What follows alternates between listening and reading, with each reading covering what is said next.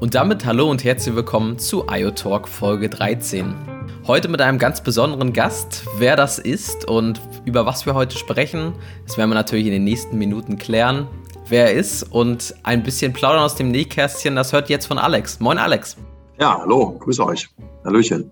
Erzähl mal was zu dir.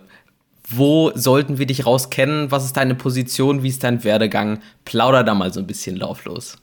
Ja, plauder mal. Die Frage ist, wie viel Zeit wir haben, aber ich mache es ich mache sehr kurz. Ähm, also mein Name ist Alexander Saul. Ich bin äh, Firmenkundenchef ähm, oder Geschäftsführer für Firmenkunden bei Vodafone in Deutschland. Ähm, habe diese Rolle seit inzwischen fünf oder sechs Jahren, äh, mit dem sechsten Jahr äh, inne, war vorher für Vodafone in gleicher Rolle in den Niederlanden und davor auch in Deutschland in verschiedenen Rollen, äh, kreuz und quer durchs Unternehmen, selbst Finance habe ich mal gemacht und Marketing und dann viel auch Konsumerthemen in der Vergangenheit. Aber die letzten Jahre eigentlich sehr exklusiv und eigentlich nur exklusiv B2B-Themen. Dann sind wir ein IoT-Podcast und da die smooth Einstiegsfrage für dich. Was bedeutet denn IoT für dich persönlich? Also hast du irgendwelche smarten Lösungen zu Hause?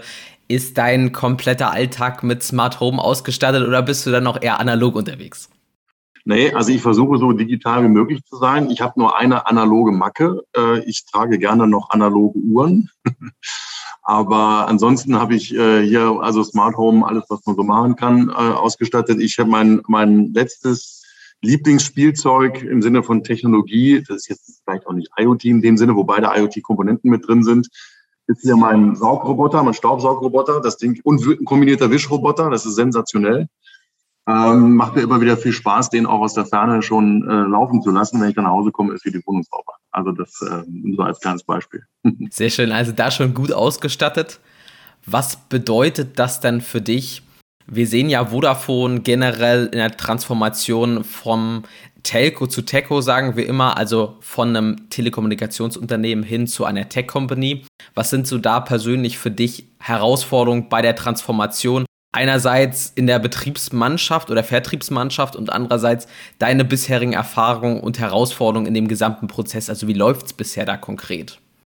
Naja, also Transformation ist ja etwas, wo immer so das, ich sag mal, so ein Buzzword. Ne? Also jeder sagt irgendwie, ja, Transformation, das ist immer drin und so weiter. Aber deswegen ist es auch etwas, was nie zu Ende sein wird. Und warum sage ich das so? Weil wir über dieses Thema Transformation des ähm, B2B-Telco-Marktes, äh, Transformation damit auch ein, einhergehend der äh, eigenen äh, Vertriebs- und äh, Mannschaft und der eigenen Organisation ja schon vor vielen Jahren angefangen haben, vor vielen, vielen Jahren schon angefangen haben, auch mit diesem Schlagwort. Und das geht über die letzten Jahre ja immer, äh, immer weiter und jedes Jahr gibt es eine neue kleine Veränderung oder auch größere Veränderung, die dann in der Gesamtschau über viele Jahre durchaus als Transformation bezeichnet werden kann. Und ganz konkret ist es natürlich so, dass alles, was neu ist und für, für viele oder einige der Kollegen äh, äh, bei mir im Team ist natürlich auch IoT noch neu.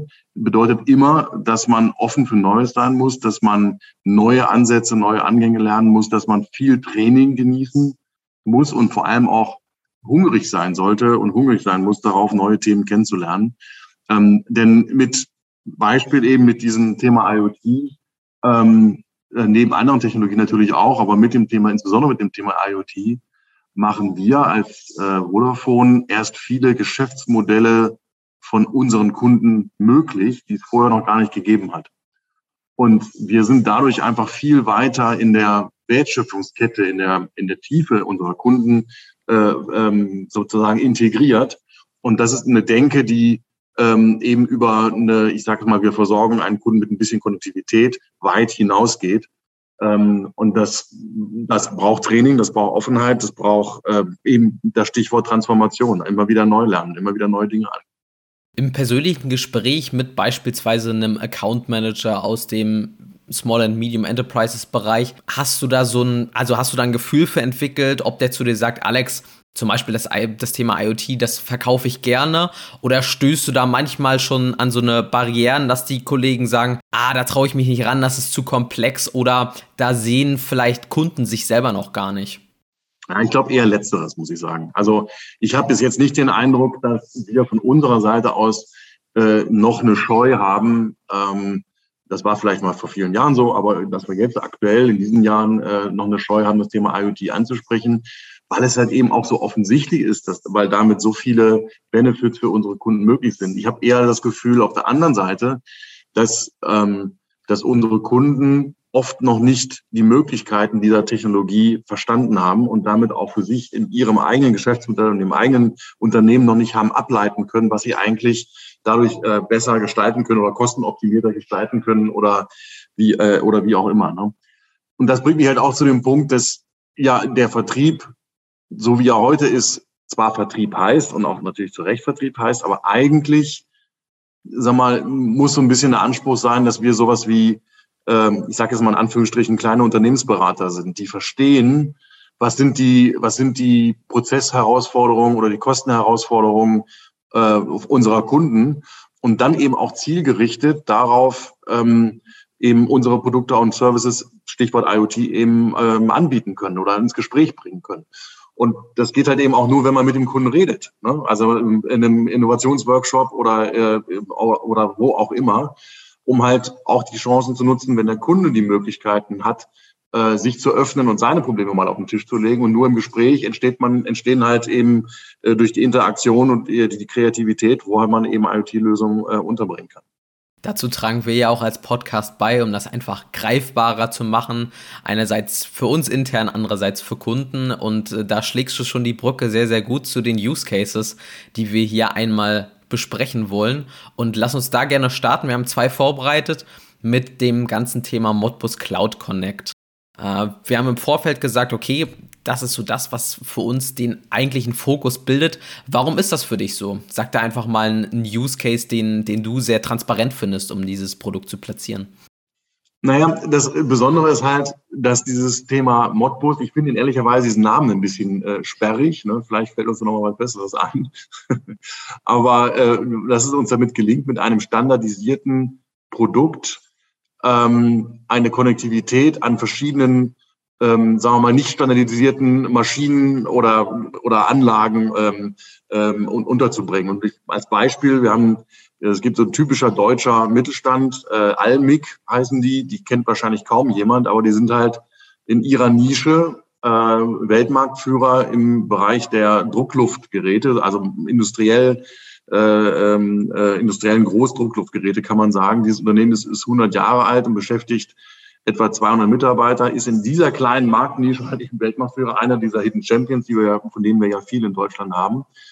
Und äh, bis jetzt war es halt so, dass diese Kompressoren, diese großen Kompressoren eigentlich nur in Anführungsstrichen analog funktioniert äh, haben. Also da muss dann immer jemand sein, der dann Einstellungen am Gerät äh, über Wartungszyklen, äh, After Sales und so weiter alles machen musste. Und das ist natürlich auch sehr, sehr aufwendig.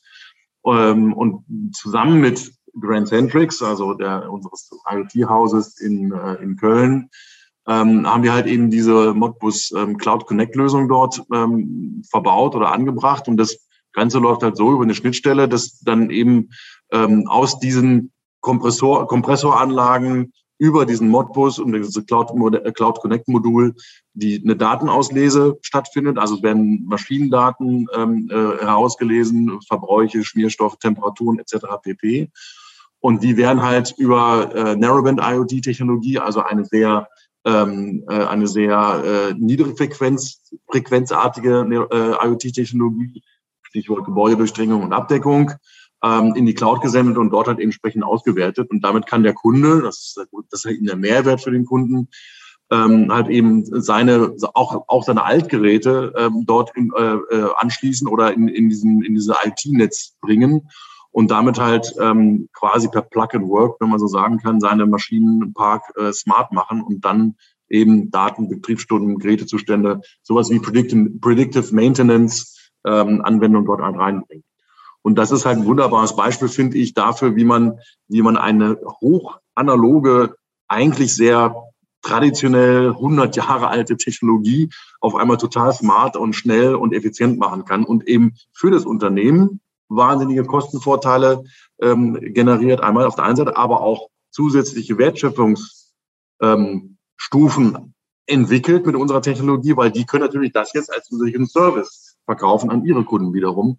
Ähm, und das ist halt eine Win-Win-Win-Situation für alle, die daran beteiligt sind.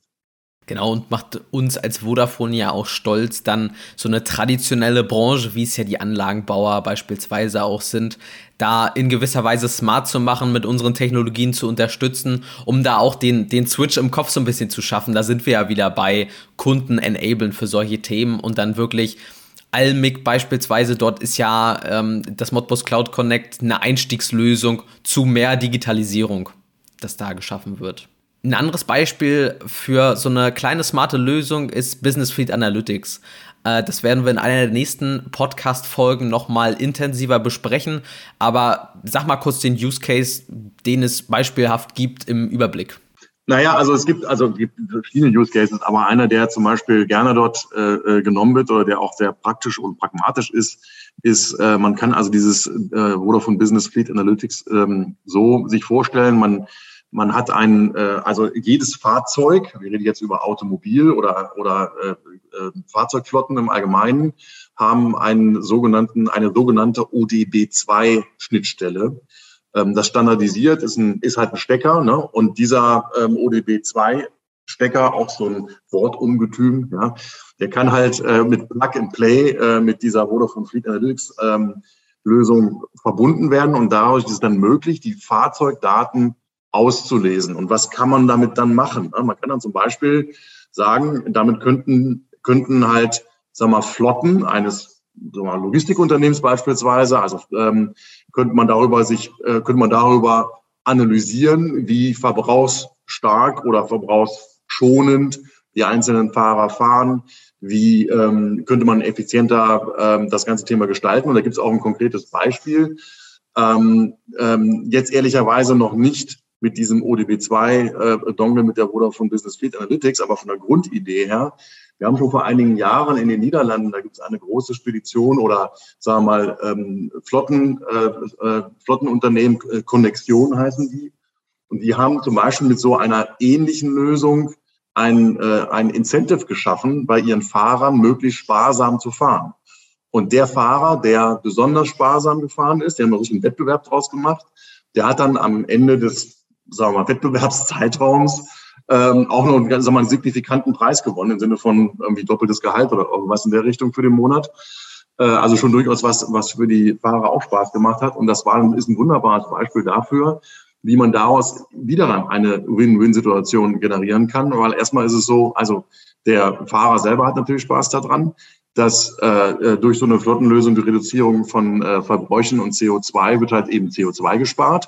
Und das Unternehmen spart, kann sogar nicht nur sagen, ich habe CO2 gespart, sondern auch noch Benzin gespart und Spritstoff oder Energie, ne, wenn man heute der, mit Elektro mit einbezieht. Und äh, solche Dinge sind halt mit so einem, äh, mit so einer äh, Vodafone Business Fleet Analytics Anwendung denkbar und auch äh, möglich und heute viel kom komfortabler als damals diese Lösung, die wir schon bei Konnektion äh, eingebaut haben.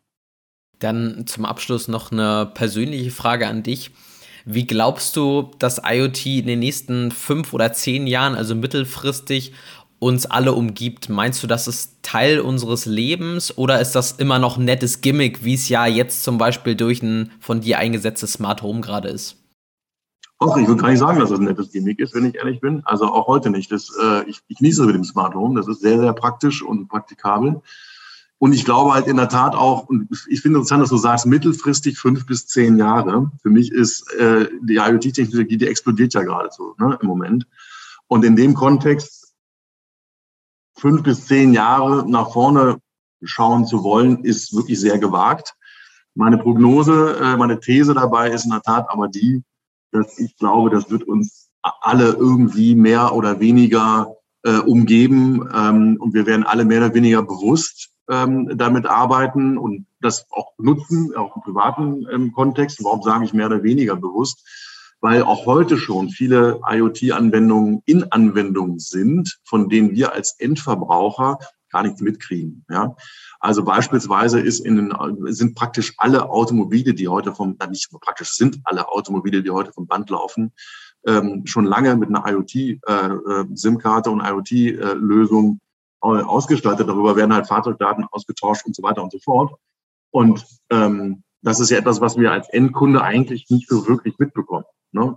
Und so äh, von dieser Art von, sag mal, Embedded IoT äh, äh, aus Endkundensicht, da wird es in der Zukunft den nächsten Jahren noch sehr viel mehr geben. Und wir werden halt in einer Welt äh, ähm, dann leben, die sicherlich noch viel mehr vernetzt und noch viel mehr, ähm, noch viel mehr connected ist. Kleine Anmerkung noch an der Stelle, ohne dass ich da jetzt Details kenne, aber eine der Haupt ähm, äh, sind jetzt gerade schon dabei bei dem Thema Standardisierung von 6G, also Nachfolgetechnologie von 5G, die wir ja gerade erst ausrollen, die dann in ungefähr diesem Zeitraum fünf bis zehn Jahren dann auf den Markt kommen wird.